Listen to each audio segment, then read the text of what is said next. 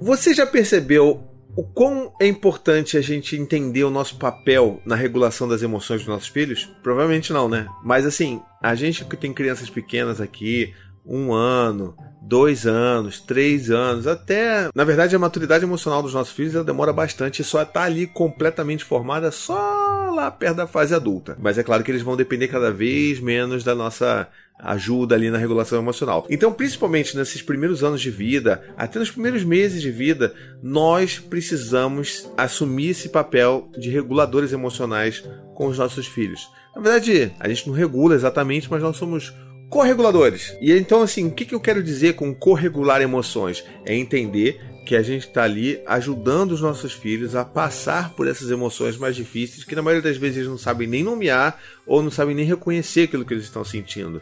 Então nós somos as pessoas que vamos dar o tom da emoção, que vamos ajudar a identificar, a reconhecer e tudo mais. E eu vou falar exatamente quais são as melhores formas de a gente falar sobre isso, quatro delas na verdade, mas só depois dos recadinhos do paizinho. Muito bem, nos recadinhos do paizinho de hoje, um recado rápido. Se você ainda não sabe, eu tenho um app. Pois é, app do paizinho, vírgula, aí no seu celular. É a melhor forma que você tem para consumir os conteúdos, esses milhares de conteúdos que eu produzo, essa maluquice toda, você vai encontrar no seu celular, tudo no mesmo lugar. Podcast, vídeo, texto, você pode favoritar, você pode mandar para seus amigos é lindo. E quem instala o aplicativo tem direito a desconto na minha lojinha, tá legal? Então vai lá. Tem para Google Play Store, tem para Apple Store e é basicamente isso porque é só para iPhone e Android mesmo. Galera do, da Microsoft aí, desculpa, não tem como. Então muito bem, a gente já entendeu que durante essa fase aí dos nossos filhos, a gente precisa agir como correguladores emocionais, ou seja, eles dependem muito da gente para entender e para reagir e para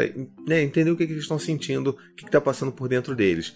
A primeira forma da gente agir como esse corregulador é imaginar como se tivesse uma, uma frequência ali rolando e ela tá, tipo, sei lá, numa frequência muito alta, e aí você vai tentar ajudar aquela criança a regular, a modular aquela frequência para um, sabe, para um nível um pouco mais baixo do que você imagina que seja o, o mais adequado. E a primeira forma de você fazer isso é utilizando o seu tom de voz a seu favor. O que eu quero dizer com isso? Se acontece alguma coisa, se seu filho está gritando no meio do mercado, está cansado, está chorando porque ele queria comer doce no meio do mercado e você obviamente não vai dar doce para seu filho, você vai começar a falar grosso com seu filho? Você vai começar a falar irritado com seu filho? Então perceba o seu tom de voz, porque ele é esse primeiro, é o primeiro cara que vai ajudar a regular a emoção dos seus filhos. Então ele vai estar tá ali, ó, você começa a falar de uma forma mais tranquila. Então, filho, Poxa, eu entendo, né, filho? Você queria muito comer um doce aí agora, mas tá de noite. O nosso combinado não é comer durante a semana doce, né? E poxa, você nem jantou ainda. Mas eu entendo, sim, eu sei, filho. Poxa, caramba, né, filho? E você vai ali, ó, com seu tom de voz. Se você tiver em outra vibração, você só vai fazer com que a vibração dele vá mais além, aí tudo daqui a pouco os dois estão se bicando como duas crianças de 3 anos ou de 2 anos, entende? Então é o nosso papel entender que o tom da voz ajuda a criança a se acalmar. E eu tenho certeza que você já percebeu isso. Até, por exemplo, quando seu filho é bebê e ele não entende as palavras que você fala, por mais que ele não entenda, se você fala de uma forma calma, né, aquela coisa assim mais suave, mais né, leve ali, ele vai se acalmar justamente por causa desse tom de voz que a gente está botando. Então é importante a gente perceber esse detalhe. O segundo não poderia deixar de ser a gente reconhecer as emoções dos nossos filhos. E o que, o que eu quero dizer com isso? Não é só você falar o que, que seu filho está sentindo ou chutar o que, que ele deve estar tá sentindo, e sim você reconhecer de verdade, você demonstrar para o seu filho que, poxa, é como se você estivesse falando para ele assim: filho, eu estou vendo você frustrado. Filho, eu estou vendo você com raiva Filho, eu tô vendo você infeliz, sabe? É você olhar para o seu filho e garantir que ele está percebendo na sua fala que você reconhece o estado dele, que você olha para dentro dele e consegue entender o que, que ele está passando. É assim que a gente consegue de verdade corregular a emoção dos nossos filhos, quando a gente olha para ele e faz com que ele tenha certeza de que a gente está entendendo o que, que ele está passando. Não é só falar por falar, porque muita gente hoje em dia, todo mundo fala, não, vamos reconhecer, aí virou esse jargão. E principalmente nessa linha da disciplina positiva, que muito tem se falado, que bom que tem se falado muito de disciplina positiva, mas está todo mundo falando, né, vamos lá, reconhecer, vamos validar os sentimentos. Aí todo mundo fica, validar, validar, validar, acolher, validar, acolher, validar, acolher. E aí a gente entra numa noia de que a gente tem que fazer isso mecanicamente e não serve de nada Você entende? Quando as nossas palavras são vazias, elas não servem de nada. Elas, na verdade, agem contra a gente, porque a gente está dando um sinal para os nossos filhos de que, ah, não me importa o que você está sentindo, é isso aí, pá, pá, pá, pá, pá, e beleza. Ah, você está frustrado por causa disso, disso, disso. Se você não reconhece de verdade, se você não olha para o seu filho e faz com que ele perceba que você está entendendo a dor e o sofrimento dele, a raiva, a frustração, o ócio dele, a preguiça, sei lá, qualquer coisa, a inveja dele, não vai servir de nada. Então, quando a gente fala de reconhecer, é isso. Por isso que eu gosto dessa palavra. Reconhecer é demonstrar que você entende, se identifica, se correlaciona com isso e que você está falando para o seu filho. Eu vejo você, eu entendo e isso é importante. Entendeu a diferença?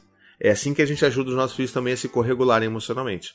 O próximo item, o terceiro item, porque eu ainda consigo contar, já são meia-noite provavelmente, são quase meia-noite, e eu consigo ainda contar. Tenho as minhas faculdades mentais matemáticas simples funcionando, e eu preciso dizer para você que uma das coisas que são tão importantes quanto todas as outras que eu falei agora, mas que são muito negligenciadas ou mal vistas, eu diria, é o silêncio.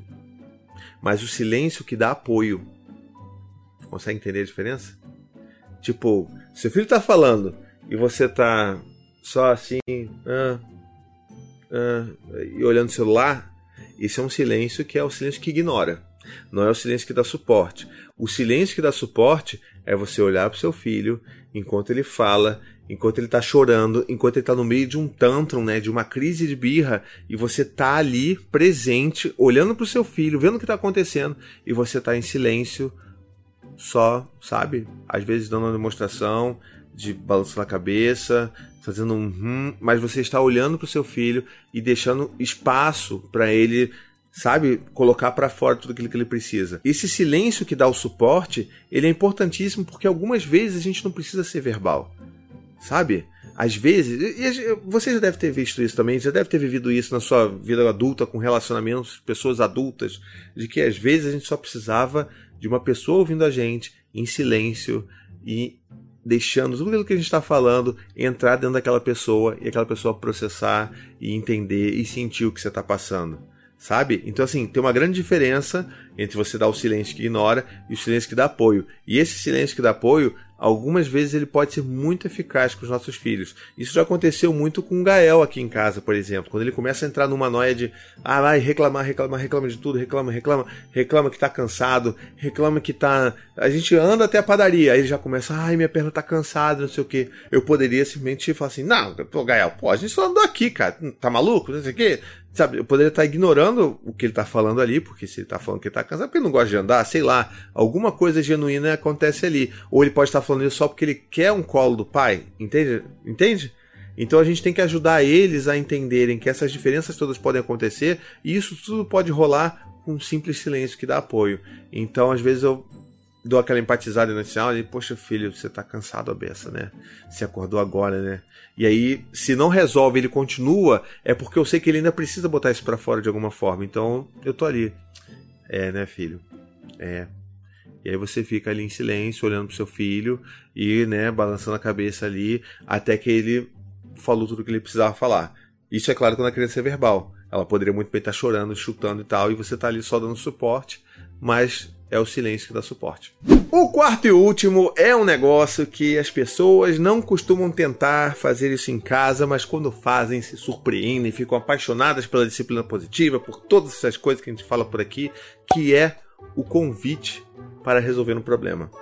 Sabe o que eu estou querendo dizer? É quando você se depara com um problema que o seu filho está trazendo para você. Isso, inclusive, foi um caso muito recente que eu recebi em DM no, no Instagram, que se você não segue ainda, é arroba oficial a mãe estava muito desesperada porque o filho não, não, conseguia lidar com frustração, com o não que ela dava para ele. Tinha lá seus três anos, três ou quatro anos de idade. E aí teve um exemplo clássico de que ele queria comer abacaxi. Ele não, quero comer abacaxi. E aí a mãe falou: Ah, mas não tem abacaxi. A gente não tem, a gente não comprou ainda. E o mercado já tá fechado. E aí a criança começa, ah, tem sim, tem sim. Não, filho, não tem, a mamãe não comprou, eu tenho certeza, não comprou. E você começa a entrar numa e discutir e justificar racionalmente aquilo que seu filho está sentindo, que, que, quando que na verdade, claramente, é uma dificuldade de lidar com a frustração da ausência do abacaxi na vida daquela criança, entende? Então, quando a gente fala de convidar a criança para resolver um problema, a gente traz ela para perto da gente e fala: Poxa, filho, você queria muito comer um abacaxi, né? Vamos fazer o seguinte, vamos procurar, vamos ver se a gente acha abacaxi aqui em casa. O que, que você acha de você investigar a nossa casa? Às vezes você acha um abacaxi escondido por aí que eu não sabia que tinha. Né? Às vezes nasceu um abacaxi aqui e a gente não sabe. E eu não tô falando pra você falar isso de uma forma sarcástica, irônica, de deboche do seu filho, como eu já falei em outro vídeo meu. Vai ter algum lugar aqui também pra você clicar. Mas eu tô falando de uma forma curiosa mesmo, tipo, poxa, filho, vamos procurar então. Vamos ver, será que a gente acha? Sabe? E tentar entrar na fantasia da criança de que ela pode realmente encontrar um abacaxi por ali. E aí, quando ela vai procurando, e ela vai se dando conta por ela mesma de que de fato não tem abacaxi em casa, a tendência é que aquela reação a, a frustração ela seja um pouco mais comedida. Mas ela não está sendo por si só, ela está sendo porque você ajudou aquela criança a entender e passar por esse processo de uma forma mais pacífica, entende? E aí, quando aquela criança não encontra o abacaxi, por exemplo, você pode chamar ela para continuar uma segunda etapa de uma resolução de problemas. Fala assim, poxa, então você não achou, né, filho? O que, que a gente pode fazer então, hein? Como é que a gente pode resolver isso? Será que a gente pode ir no mercado agora? Será que o mercado está aberto? E aí quando você joga a pergunta, aí ele vai falar: "Não, tá de noite, mamãe, não pode. Não, tá de noite, papai, não tá fechado o mercado". Assim, hum, então quando é que a gente pode resolver esse problema, hein, filho? Que ideia que você tem aí? E aí ele pode falar: ah, "Não, amanhã a gente vai no mercado". Aí fala: "Opa, isso é uma ótima ideia". Vamos fazer isso então. Amanhã a gente tem um combinado. A gente vai no mercado e vamos comprar abacaxi para você comer. Entende a diferença? É assim que a gente ajuda os nossos filhos a passar por todas essas dificuldades que é a vida. Das vidas de emoções, emoções negativas, emoções muito grandes, e que às vezes a gente não percebe, mas que a gente tem um papel importantíssimo nessa corregulação de sentimentos dos nossos filhos. E você aí, você faz esse tipo de coisa em casa? Você já entendeu que você deveria estar fazendo isso aí em casa? Se você sabe disso e você faz outras coisas que ajudam a corregular os sentimentos dos seus filhos, deixa aqui nos comentários que eu vou querer ler. Quem sabe não rola aí uma outra lista aí de corregulação de sentimentos pra gente explorar mais esse assunto, porque eu vejo tão pouco sendo falado por aí tá bom? Então é isso, espero que você tenha gostado desse vídeo. Se ele foi esclarecedor para você, ajuda a divulgar por aí. Assina meu canal também, se torne membro do meu canal para ajudar a financiar esse trabalho tão bonito que você gosta. E um beijo, até a próxima tchau, tchau. To the 25 senators who just voted against U.S. veterans and their families, you flip flopped, voted no on the Honoring Our Pact Act. You know it provides medical help to vets, makes amends to veteran families who lost children to recklessness. You voted yes just days ago. Why the flip flop? Don't put politics ahead of vets and their families. To everyone listening, contact your United States senators today. Demand they vote yes. Make the Honoring Our Pact Act law now. Paid for by SO.